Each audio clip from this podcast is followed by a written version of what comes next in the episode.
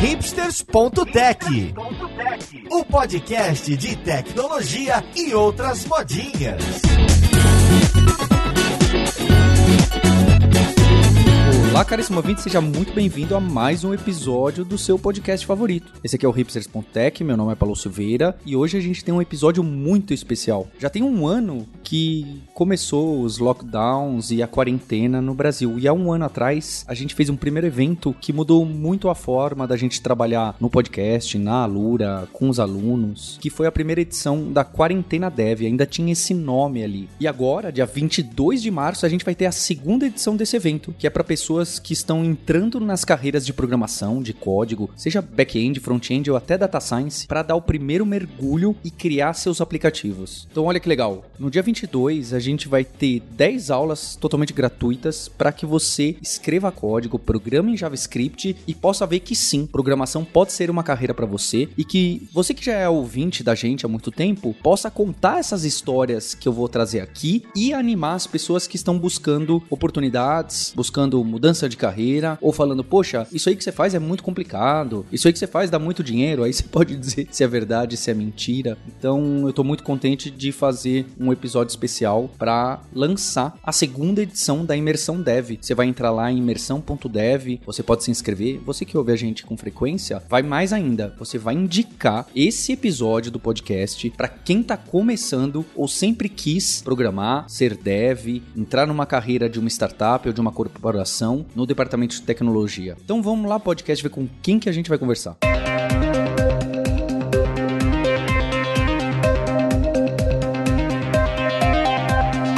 Para esse episódio aqui eu tô com a Rafaela Ballerini, que ela estuda análise e desenvolvimento de sistemas e também engenharia de software. Tudo bem com você, Rafaela? Olá, Paulo, tudo bem? Tô contente de estar tá com você aqui. A Rafaela faz um trabalho muito legal no YouTube. A gente vai deixar as referências do canal dela, que tem aberto bastante referências para as pessoas que estão entrando no mercado, além de conteúdo técnico, não é isso, Rafaela? É isso mesmo. Lá eu ensino um pouquinho de programação com JavaScript Com HTML, CSS, basicamente front-end, né? Eu já vou trazer a história da Rafaela completa, que é uma dessas pessoas que mudou mais ou menos o que que, mais ou menos não, mais para mais, tudo que estava estudando e o objetivo de que carreira queria seguir na vida, que é uma história frequente. E junto com ela eu tô com o Guilherme Lima, que se formou em sistema de informação, que é outro curso. Olha só que interessante, hein? Então a gente tem a Rafaela aqui que tem análise e desenvolvimento de sistemas e engenharia de software. A gente tem o Guilherme Lima, que fez SI, é isso, Guilherme? É isso aí, Paulo. Muito legal estar aqui com vocês hoje e fiz sistemas de informação. Tanto o Guilherme e a Rafaela trabalham comigo na Lura. São professor e professora e são pessoas que vão mergulhar com as pessoas que estão entrando na carreira de tecnologia a partir do dia 22 de março. E para completar esse time é, de pessoas diferentes, backgrounds diferentes, tem eu. Eu fiz a minha carreira, eu estudei ciência da computação, mas eu entrei em engenharia também. E depois eu troquei o curso, fiz ciência da computação, que lá na USP tem um viés matemático, por assim dizer, e fiz mestrado em geometria computacional, que também é mais pro lado matemático, mais pro lado algorítmico, e sempre gostei de ensinar, de escrever código, passei por consultoria, e acho que cada um aqui tem um background diferente e de cursos de faculdade diferente. Então acho que vai ser muito interessante o bate-papo e a imersão e as aulas, porque cada um vai trazer um pouco o seu viés de como aprendeu, o que, que a gente acha importante. A gente também quer trazer faculdade é importante ou não é, o que, que é interessante de cada curso, o que, que é fundamental você ficar de olho. Então, acho que eu tenho um time muito bacana para essa imersão. Eu tô realmente feliz. A gente tá começando a fazer a produção de toda a imersão, porque a gente quer trazer um conteúdo fresco, atualizado e que qualquer pessoa possa seguir. Então, a gente vai fazer uma coisa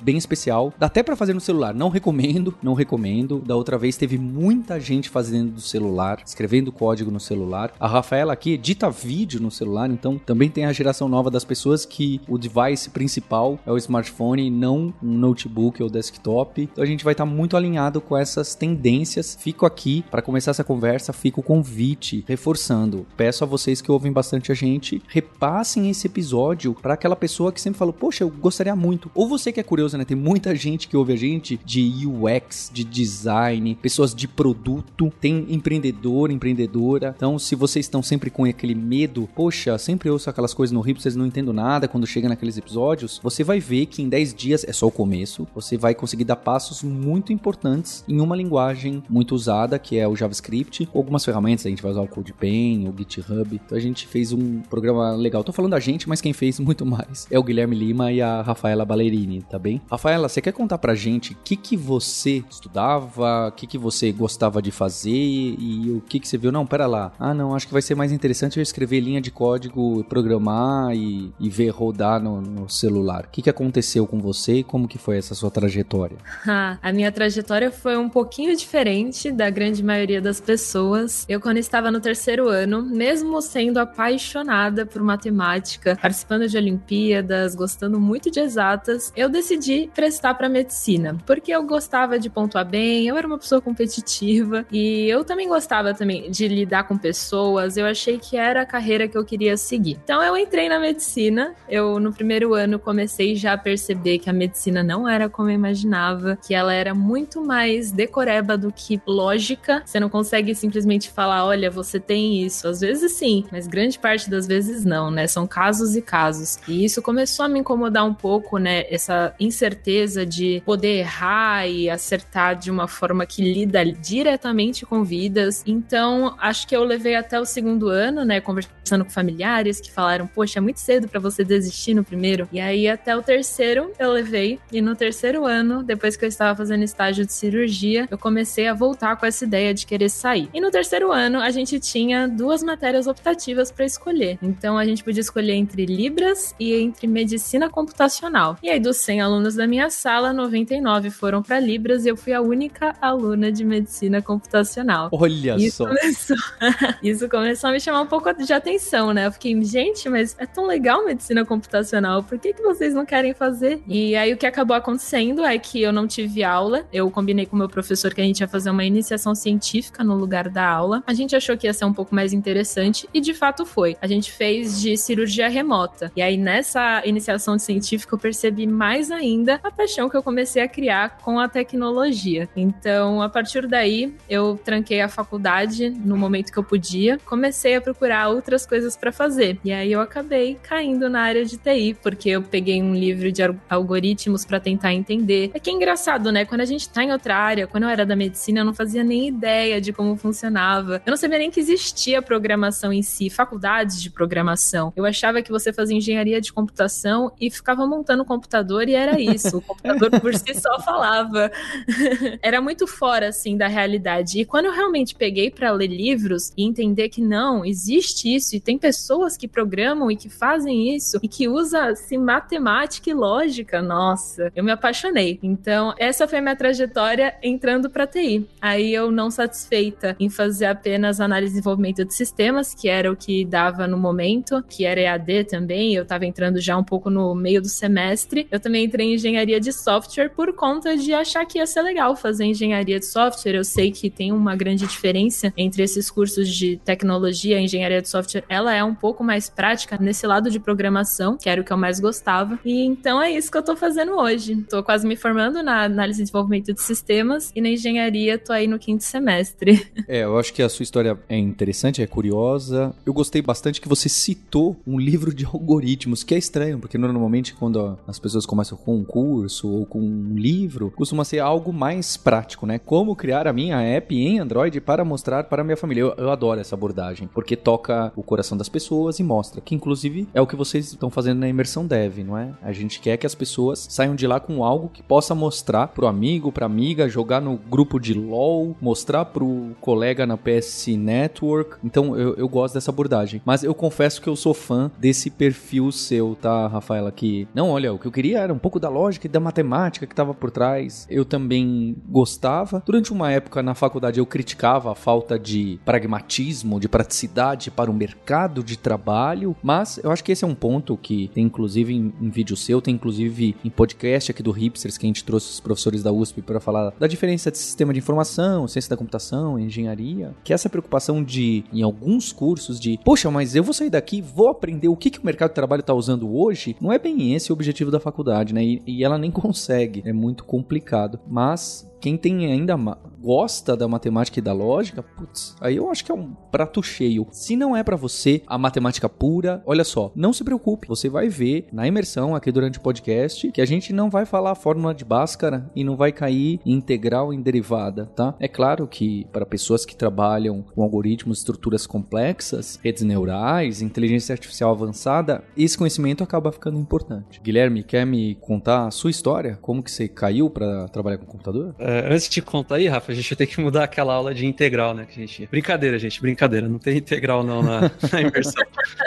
é, similar com o que a Rafa falou, é, com sete anos minha mãe me colocou para estudar piano e eu comecei a estudar piano pra caramba, assim. Todo dia ensaiava, treinava. E minha família sempre incentivou muito isso. Então, dos sete até os 12, 13, eu fazia aula mesmo, tocava as peças clássicas no piano, erudito. E eu gostava bastante do popular também, né? A música pop, as, os rocks britânicos, eu era pirado, tá? Sou até hoje também. Eu sempre ficava naquela, puxa, os amigos da faculdade, os amigos da escola, né? Puxa, que faculdade que eu vou fazer? Será que vou fazer medicina? Vou fazer direito? Aquela coisa. Eu falei, ah, acho que eu vou estudar música. E eu ficava com isso na cabeça, pô, vou estudar música. Olha só, Guilherme, vocês foram dois adolescentes gerando problema para os pais, não é? Exatamente. falando cara. que vai estudar música. Olha o desespero da família, vou estudar música. E eu imagino que o, talvez o da Rafa foi mais tenso ainda, porque ela, o mais difícil que é entrar numa faculdade de medicina, ela fez. Para depois ela falar, não, mas eu me encontrei em outra coisa, é muito doido.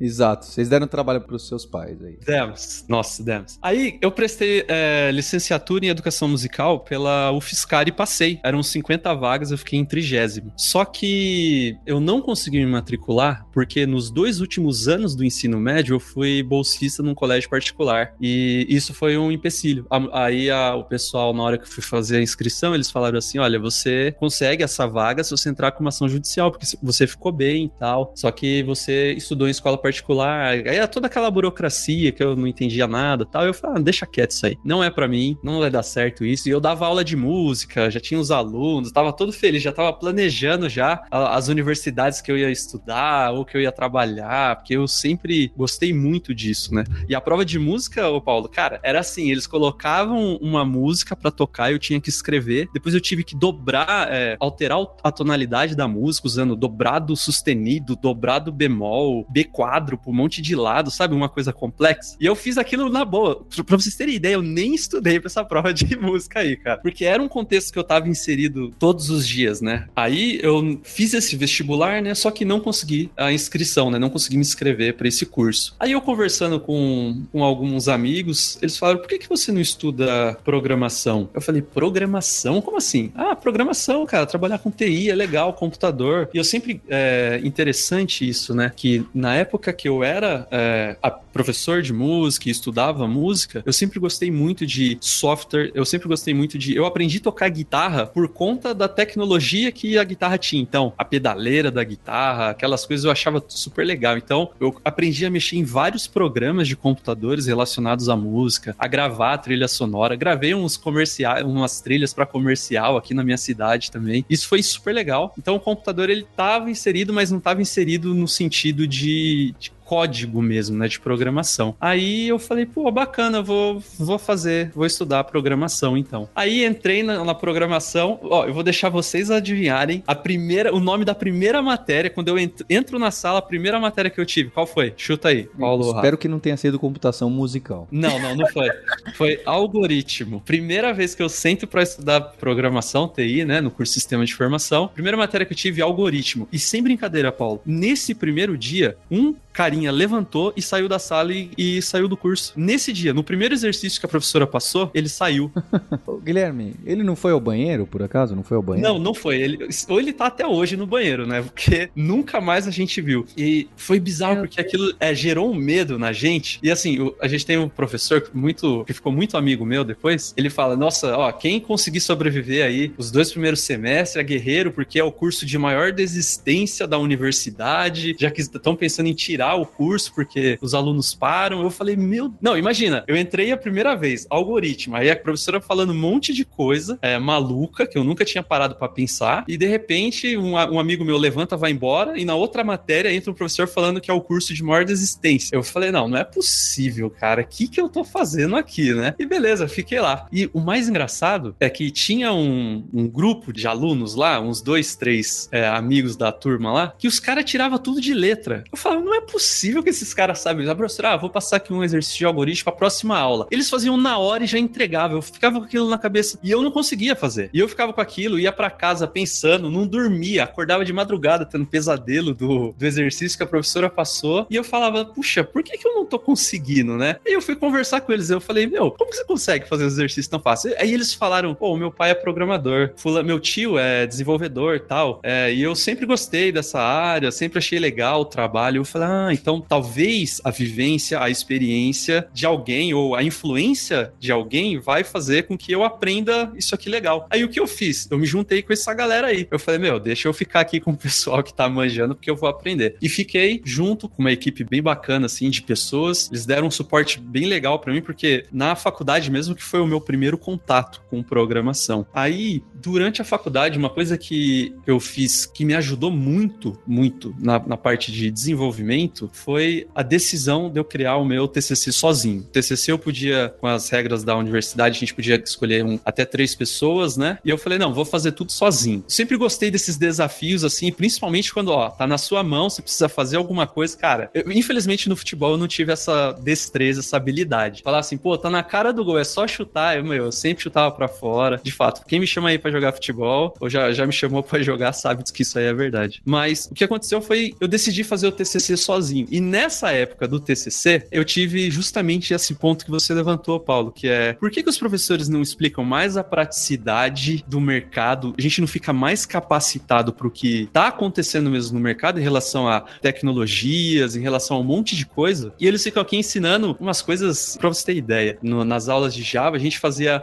a classe DAO, servlet, tudo bem o passo a passo. Eu falo, não é possível. Aí quando eu descobri o, o Rails, por exemplo, que é um comando só, um scaffold, ele gera todo o MV, a estrutura básica do MVC para mim, eu falei, meu, por que, que os professores não estão ensinando isso pra gente? Aquilo explodiu minha cabeça. Assim, o bom é que eu fiz o, o TCC, deu tudo certo, passei, fiz meu TCC em Rails, tive que fazer a documentação dele também, o ML, é, os casos de uso, tudo certinho. Deu tudo certo, mas assim, não foi, foi um, foi um tempo onde, que eu, onde essa, eu tive que me dedicar a mais, assim, sabe? Do que aquelas pessoas que já tinham a influência de alguém da família ou de livros tal. Nesse período eu conheci a Lura. A Lura me ajudou na época da faculdade em si também. Nossa, foi evangelizador aí da Lura agora até, olha só. Bem, acho interessante essas perspectivas diferentes e as histórias. Eu queria que você que está ouvindo a gente pudesse enxergar de que é possível e muita gente é curioso que quando eu escolhi o Guilherme e a Rafaela para fazer a imersão dev comigo, eu não sabia, não tinha essa certeza, né? Foi depois que eu falei, vou aproveitar, pegar pelo background dessas pessoas e mostrar que independente se você começou a sua primeira escolha em computação ou não, que é o caso deles aqui, dá para você seguir essa carreira. Vai ser em 10 dias de imersão dev que você vai virar uma excelente programadora e trabalhar na NASA com física nuclear e não, não vai ser, tá? Não vai ser 10 dias, não vai ser nem 10 meses. É um trabalho que leva leva anos, como a maioria dos outros trabalhos técnicos que você tem que colocar a mão, dominar ferramentas e não só as ferramentas. Depois de ferramentas tem que entender um pouco debaixo dos panos, leva bastante tempo. Eu tenho até um artigo, não é meu, né? Uma tradução que eu escrevi de um artigo que é Aprenda a programar em 10 anos. Então agora eu já vou assustar, pessoal. Tem um artigo que chama Aprenda a programar em 10 anos, porque na minha época dos livros, havia muitos livros que falavam aprenda a programar em 21 dias. Tinha alguns até que eram mais ousados que a imersão dev, era aprenda a programar em 7 dias. É óbvio que o título era uma brincadeira de marketing, mas vale o reforço. Para você se tornar um profissional com relevância, uma dev, um cientista de dados, ou trabalhar para desenvolver jogos, você precisa de tempo. Ô Paulo, uma coisa legal também em relação a isso é que eu acredito que um dos maiores desafios que a gente tem hoje é essa questão do que estudar. Hoje são tantas possibilidades possibilidades de cursos, de, de ferramentas, né? Isso se, isso se a gente abrir o leque geral, né? Pegar todas as áreas voltadas para trabalhar com computação. Porque se a gente pega só data science ou só front-end, já tem lá cinco, seis frameworks gigantes com duas, três linguagens que são mais. Então, existe um desafio hoje também, né? Do que estudar, né? Da, daquilo que vai ser relevante para mim ou algo que eu goste, né? E aí eu queria começar a falar dos primeiros passos para as pessoas poderem programar, escrever seus primeiros códigos. Eu queria saber de novo de vocês, da Rafaela e do Guilherme, em que linguagem foi o primeiro códigozinho engraçado que vocês escreveram ou que trabalharam com um pouco mais de tempo? Olha, no meu caso, eu nem sei se a gente pode chamar de linguagem de programação, mas na minha faculdade a gente teve Portugal, naquele famoso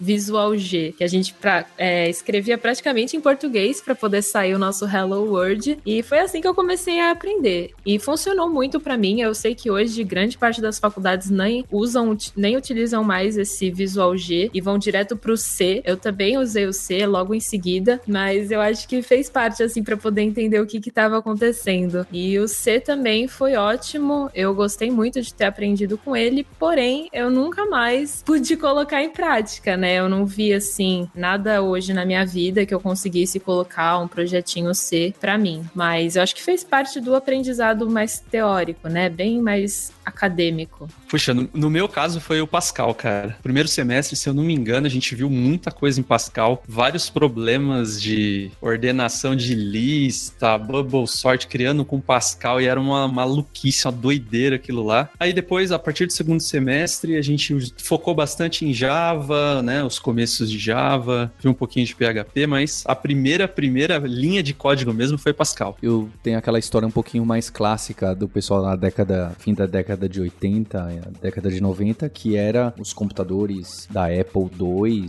Então eu fiz Logo e Basic, porque meu pai comprou um computador, contra gosto da minha mãe, e a gente pegou o livro de Basic e a gente ia digitando o que aparecia, sem entender é, o que estava acontecendo. Mas, o livro estava em inglês, né, Paulo? Não, o livro estava em português. É, em português? É, eu, ah, legal. Eu, eu, pessoalmente acho interessante dar essa abordagem no português, ou Portugal, ou as variáveis em inglês. Tem gente que critica bastante, critica a gente também, fala. Eu acho uma abordagem interessante, especialmente, especialmente para o começo. Quanto mais barreiras você tirar, melhor. A preocupação que você que quer aprender tem de, não, peraí, mas eu quero aprender algo que o mercado esteja usando, eu acho é totalmente válida. Mas se é seu primeiro dia nessa carreira, é o primeiro dia de estudo, calma lá, vai ter tempo. O ideal é que você consiga aprender algo, colocar já algo em prática e falar, nossa, eu consigo, deixa eu dar o próximo passo. Ter a cadência é muito mais importante. Exatamente, eu concordo com isso também. E eu vou deixar também, olha outra curiosidade da Rafaela e do Guilherme. A Rafaela, não só no canal dela, aqui na Lura tá trabalhando nessa parte que a gente chama de front-end, então que tem algumas linguagens, em especial a parte de programação com JavaScript. E o Guilherme Lima tá bastante centrado, tem várias, né? Tem várias frentes, mas ele trabalha bastante com Python. E quando me perguntam, Paulo, que linguagem eu devo aprender? Eu tô começando, por qual linguagem eu aprendo? Falo, olha, isso aí não, não é isso que vai definir o jogo. Se você já tem alguma predileção, segue ela. Não precisa ficar olhando se o mercado, quanto paga vaga. De novo, é que nem com hoje em dia aquela ansiedade que a gente tem com criança de 5 anos pensando, não, por que no vestibular? Não tem. Acho meio muito complexo esse pensamento. A minha resposta é simples: é Python ou JavaScript. Por quê? Porque essas duas linguagens oferecem uma barreira de entrada muito pequena. O que eu quero dizer com barreira de entrada? No JavaScript, que vocês vão ver na imersão dev, você não precisa instalar nada. Não precisa ter. Até no celular dá pra gente programar. Não precisa instalar Linux, não precisa instalar um editor de código, não precisa usar o tal do GitHub. A gente vai ver tudo isso em algum momento mais para frente na imersão dev. Mas não se preocupe, o que você precisa se preocupar agora é com escrever código, se desafiar, colocar esses momentos de ah, entendi, você precisa ter muitos desses momentos. Se é assim que as pessoas usam no ambiente de trabalho corporativo ou não, essa pergunta não é necessariamente para agora. Se você tiver oportunidade, ótimo. Se não, não. O Python, você precisa instalar uma coisinha ou outra, mas dependendo de como for, você também pode usar o tal do Jupyter Notebook ou Colab. Você pode acessar um site escrever em Python, que é bastante comum para alguns casos. Claro, se alguém pode me falar, mas Paulo, hoje em dia em qualquer linguagem você pode abrir um navegador, vai ter um site que interpreta. É claro, mas Python e JavaScript, além de terem comunidades muito fortes, tem esse espaço de você escrever o código em outros lugares que não precisa insta instalar uma parafernália de install, de npm, de pip, de brew, de apt-get, que é bastante abrir aquela telinha preta hacker no console console. A gente vai abrir, tá? Mais pra frente. Mas no começo, a gente quer mostrar que, olha, dá para escrever um códigozinho nessa janelinha do seu navegador ou no tal do CodePen, que a gente vai usar bastante na imersão dev. Aí depois a gente vai chegar lá no GitHub, no Visual Studio Code, lá no final, que é para quem já passou do trauma sem trauma. A gente quer que não tenha esse trauma grande. Nossa, mas é tão complexo, tem que fazer tanta coisa só para executar um programinha. Esse foi um susto que eu levei também quando eu tive a, a primeira aula de Java, né? Porque quem estava acostumado com o Pascal Hello World, de repente eu tenho que compilar um programa para depois executar com Java, isso foi uma, uma barreira. Não só minha, mas de outras pessoas também, da minha turma. Exatamente. Tem vezes que a gente acha que é mais difícil a gente conseguir instalar todo o ambiente, deixar tudo pronto do que realmente programar, né? Então eu acho que quanto mais a gente puder facilitar no começo, melhor, porque a gente já vai direto pro código e já vai entendendo a parte da lógica mesmo.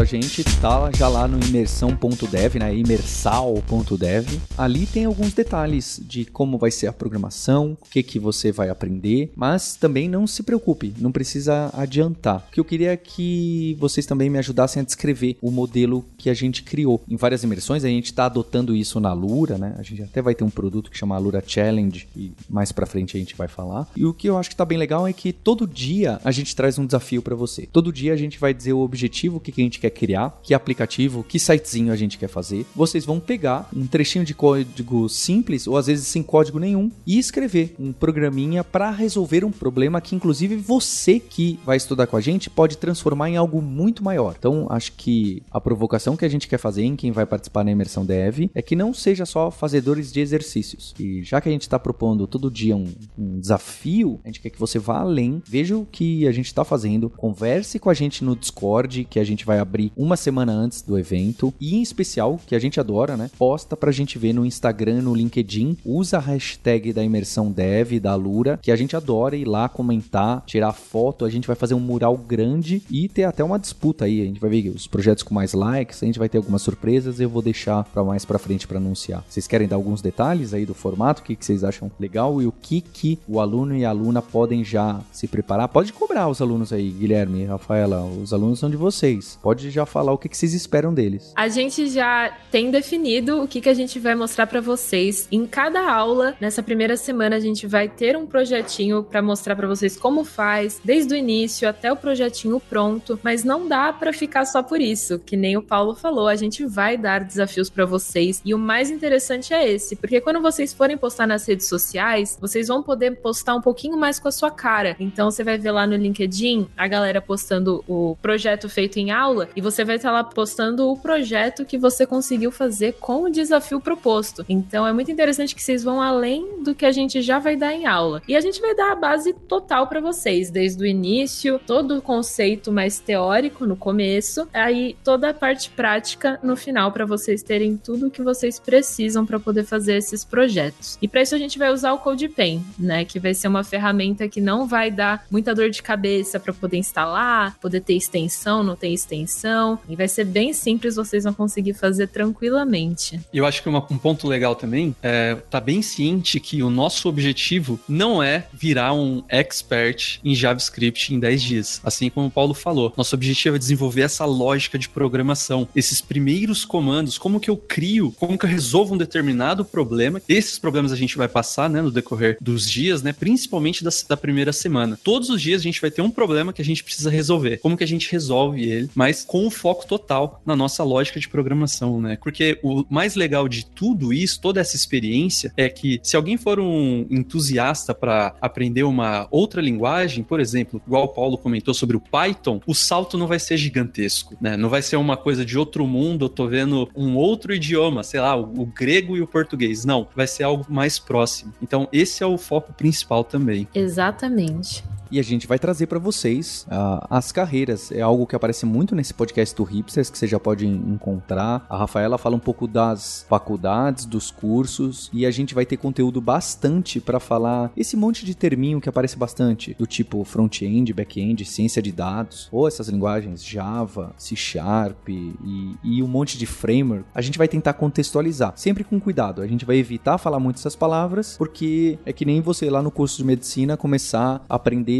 todos os elementos, os fármacos no primeiro dia é muito assustador. Depois de um tempo que você está estudando, praticando, isso não fica tão complexo assim e é mais fácil de encarar. Exatamente. E uma dica que eu dou para vocês, quando vocês ouvem esse tipo de termo mais técnico, front-end, por exemplo, você não sabe o que que é, anota num caderno uma folha que tiver ali perto e vai fazendo isso com todos os termos para você depois pesquisar. E aí aos poucos você vai entendendo, porque vale a pena jogar no Google assim o termo só para ter uma noção do contexto dele. Eu acho que é importante nesse começo você saber do que, que as pessoas estão falando, pelo menos no contexto. Um ponto legal também é essa questão justamente da curiosidade, né? O, o, eu, Paula, Rafa, a gente tem algo que nos move também dentro desse do dia a dia, é a questão da curiosidade. Então, um determinado código resolve um problema com cinco linhas e um outro código resolve com duas linhas. Mas por que que o outro resolve com duas linhas? Ou por que que eu posso juntar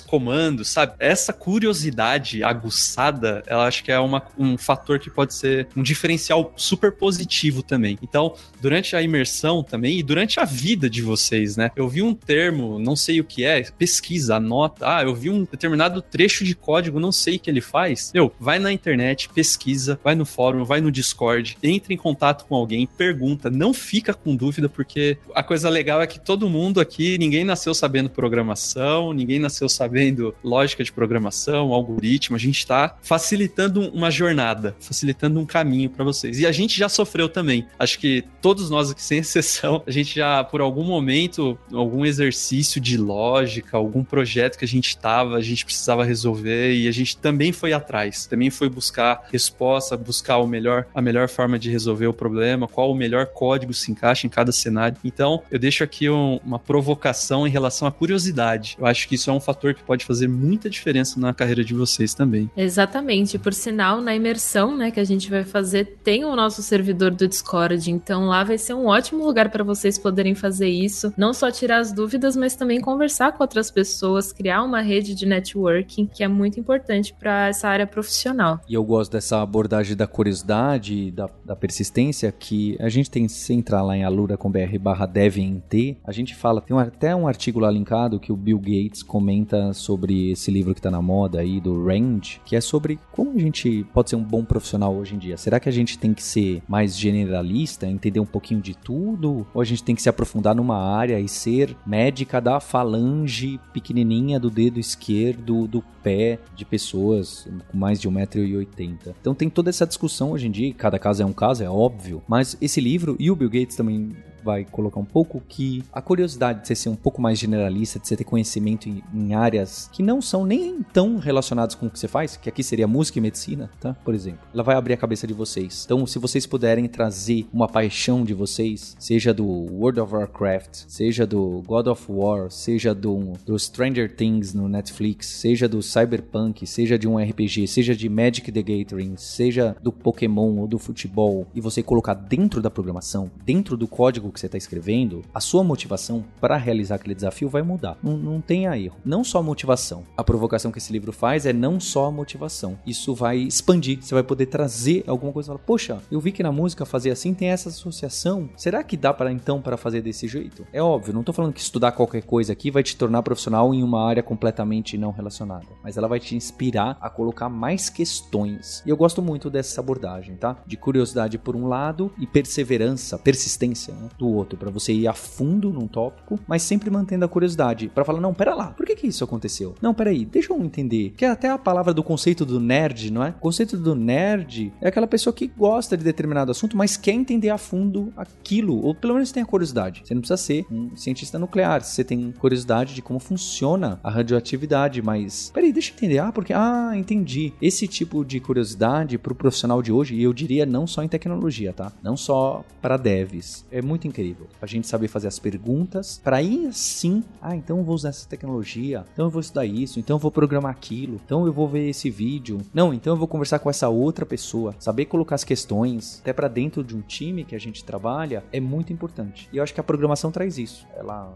acontece um pouco disso, mesmo sem você estar tá percebendo, sem você planejar. A programação é complexa. A Rafaela chegou a fazer uma analogia lá com a, a medicina, né? Que tem um monte de coisa não, não, não certa, é, sem contar Exatamente, que é decoreba, né? A gente não consegue simplesmente chegar e falar: olha, esse paciente tem tais manchinhas, então definitivamente é essa coisa. Não, pode ser algum fator emocional, pode ser algum fator físico, geográfico que causou aquilo. Então, nada é certo, né? E na programação eu acho que tem os dois lados. Isso que eu acho legal. Que tem essa parte que se você escrever esse código vai dar isso. E eu acho importante, tá? Tem gente que escreve código e não sabe o que vai dar e tá sempre testando. No começo é normal, tá bem? A gente vai escrevendo e vai vendo o que acontece, né? Fazendo um teste no corpo humano, só que não é humano, é no, no digital. Mas também tem uma parte sim que eu também considero da incer... não é bem da incerteza, não é tanto quanto a Rafaela colocou, mas tem que é o que o Guilherme colocou. Tem várias formas de você fazer a mesma coisa e formas completamente diferentes de você escrever código, de você programar. Então isso é muito encantador, porque a Rafaela vai escrever de um jeito, o Guilherme vai escrever de outro. É claro, com mais tempo de programação, você começa a absorver o que, a comunidade faz e quais são as best practices, né? As boas práticas, as melhores práticas que, olha, isso aí que você está fazendo funciona, mas depois pode dar esse problema, ou depois pode se enrolar com isso. Então eu gosto porque também tem um pouco de jogo de cintura. Não é só puramente senta aí e faz isso funcionar, porque vai lá e funciona. Tem outras questões. Então eu gosto muito de código, de programação e tecnologia por causa disso, porque a gente tem as ferramentas, a gente aprende a usá-las, a gente pode usar nessa situação, mas talvez também também dê para usar um outro aparelho, né, um outro bisturi para fazer um, o mesmo corte e tem suas vantagens e desvantagens e, e você colocar essas perguntas e mais profundo para entender qual é uma, qual é outra, qual é melhor numa situação, é muito animador para gente que gosta de ciência, de estudar, de querer entender as coisas, tá bem? Não, não, não se assustem, eu não tô falando nerd no sentido matemático, aquela pessoa que só estuda coisa complexa, não. Se você gosta de fazer charada do WhatsApp, sabe aquela do WhatsApp que você você recebe Bom Dia Família, e aí tem duas bolinhas mais três corações, sabe, né, Guilherme? Isso aí eu recebo todo dia. Eu tenho duas tias que adoram me mandar. Não, aquilo é um sistema de equação de primeiro grau, né? Isso que é curioso. Se você der essa isso aí e modelar como sistema de equação de primeiro grau no WhatsApp, o pessoal vai te xingar, né, no grupo, não vai te falar bom dia. Mas com as figurinhas, não só fica divertido como você faz, e você usa o processo de eliminação lá da matriz que a gente aprendeu lá, sei lá, eu em que série, e que muita gente não gostava. Então, a programação programação eu gosto muito por causa disso. Ela é aquela parte da matemática charada, aquela parte da matemática de encaixar peças, de quebra-cabeça. É óbvio que também vai ter a matemática avançada para quem for para um tipo de carreira, mas para quem gosta de lógica, de pegadinha, de questões, de detalhes, é muito interessante. Então, se você quiser participar dessa imersão que a gente vai criar agora, se inscreve, entra lá, imersão.dev, faz a sua inscrição. Lembrando que você não vai precisar instalar absolutamente absolutamente nada no seu computador, no computador da sua mãe, da sua tia, de quem você for usar. Não precisa instalar nada. A gente vai usar um programa que está online, um site específico chamado CodePen. A gente vai criar do zero os nossos códigos ali. A gente vai aprender, né, a sintaxe básica do JavaScript. E a gente vai desenvolver nossa lógica de programação ali. Lembrando que cada dia a gente vai evoluir um pouquinho nos nossos projetos, né? Então, lembra que não precisa instalar nada, tá? Super simples. Você pode convidar outras pessoas para para assistir junto com você essa imersão, tá bom? Então eu deixo aqui o meu convite, te aguardo lá. Não se esqueça de uma semana antes a gente vai estar tá com o grupo do Discord aberto, o servidor do Discord aberto. Então a gente vai com, com, conseguir conversar com vocês, conseguir trocar uma, uma figurinha, uma ideia lá também. E lembrando que essa imersão não existe uma idade uma faixa etária que a gente busca. Ah, não, são apenas pessoas que jovens ou pessoas que já tiveram contato com programação. Não, é livre. Qualquer pessoa que teve um interesse em programação, mas nunca fez um curso, nunca fez, nunca estudou, nunca viu um vídeo ou leu um livro de programação, esse é um momento legal para você ter o seu primeiro contato e ter um, como uma experiência positiva. Não vai ser igual a minha primeira aula de algoritmo que eu fiquei com medo e um amigo levanta e vai embora. Não, vai ser um caminhar positivo, um caminhar super pensado, com menos barreira possível. Então eu deixo aqui o meu convite para vocês e é isso aí. Exatamente. Então dia 22 vocês vão receber um e-mail às 8 da manhã que o Paulo mesmo vai enviar, com o link para vocês poderem entrar diretamente na primeira aula. E assim vai ser com todos os outros dias. Então, minha dica para vocês é deixem tudo organizado, não percam as aulas, tentam fazer cada aula no dia certo para poder depois não ficar muita coisa acumulada. Então, tome um café, fique preparado para a aula e a gente vê vocês lá. Vai ter gente streamando a aula, né? Assistindo e vendo os comentários das outras pessoas. Inclusive no Discord, a gente está deixando algumas salas só para isso. Então, se você tiver alguma dificuldade, você vai ver outras pessoas aprendendo e escrevendo código baseado na nossa aula. Vai ter um tweet do Marco Bruno que vai ajudar a gente também. Vai ter muita gente trabalhando em cima, além de diversos influenciadores de ciência conversando sobre esse evento. Eu tô muito animado. Acho que essa dica da Rafaela é de tente seguir o cronograma, em especial, separe exatamente duas horas por dia. A aula vai ter mais ou menos uma hora, algumas a gente sempre estoura, e você precisa de uma hora e pausando, escrevendo código, testando e indo além. Se tiver mais tempo, melhor. A gente vai ter 10 dias de programação, a gente vai ter uma competição para animar vocês. Sem dúvida, queremos ver projetos incríveis. Vocês podem ir muito além no design, no problema que vocês estão resolvendo e encantar as pessoas, amigos da sua família. Vocês vão ver que dá para fazer algo relevante até numa primeira aula, fazer algo, poxa, é isso mesmo? Eu imaginava que aquele meu primo, minha prima, que trabalhavam com isso, eram gênios e tal. Até eu consegui, você vai ver, é óbvio, tá? Depois o que as pessoas que estão trabalhando fazem, precisa realmente de meses ou anos para a gente chegar lá. Mas a imersão dev é esse primeiro mergulho que você vai dar. A gente está com esse objetivo para que aconteça a mesma coisa que aconteceu na primeira edição, que foi o que? Ver pessoas agora no começo desse ano falando, Paulo, graças à primeira imersão dev, que se chamava Quarentena Dev, eu optei por tecnologia e tô trabalhando na área. É óbvio, né? As pessoas exageram, acho que foi por causa disso, mas a gente quer também fazer parte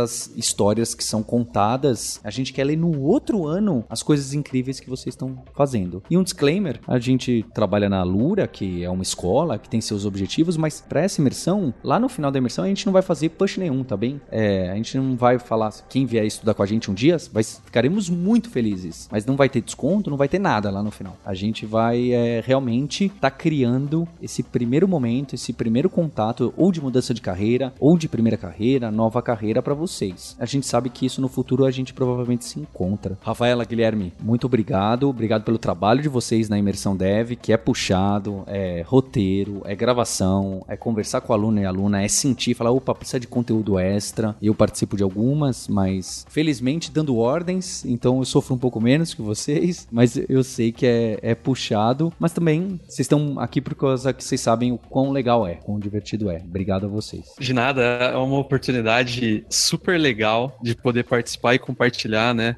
Acho que um, um pouquinho, né, daquilo que a vida nos ensinou, né, com outras pessoas também. É, é, é uma honra estar aqui. Exatamente, e eu tenho certeza que vocês vão gostar muito da imersão e podem contar com a gente também por qualquer dúvida, a gente vai estar lá para poder ajudá-los. Tem um link do canal da Rafaela e da Lura aqui no, na descrição do podcast, do Instagram do Guilherme, para vocês já irem esquentando. Para quem ouviu esse podcast e que já trabalha na área, mas gosta muito do Hipsters, não se esqueça. Tô pedindo para vocês retribuírem esses do, quase 300 episódios de Hipsters, compartilhando ou o episódio ou o imersão.dev, para aquela pessoa da sua equipe que sempre falou: "Poxa, eu precisava entender um pouquinho mais de código para falar com você". Tá aqui a oportunidade, tá? É, vai ser muito legal pra gente. No final lá da imersão, a gente também vai ter algumas novidades da Lura, então é, muita gente vai ver aí os nossos projetos para os próximos três meses que a gente tem. Eu tô bastante animado, eu não posso negar. O Guilherme e a Rafaela sabem que eu tô bastante pilhado e agradecer também toda a equipe e especialmente a você pelo seu download, pela audiência. E a gente tem um compromisso na próxima terça-feira. Hipsters, muito abraços, tchau.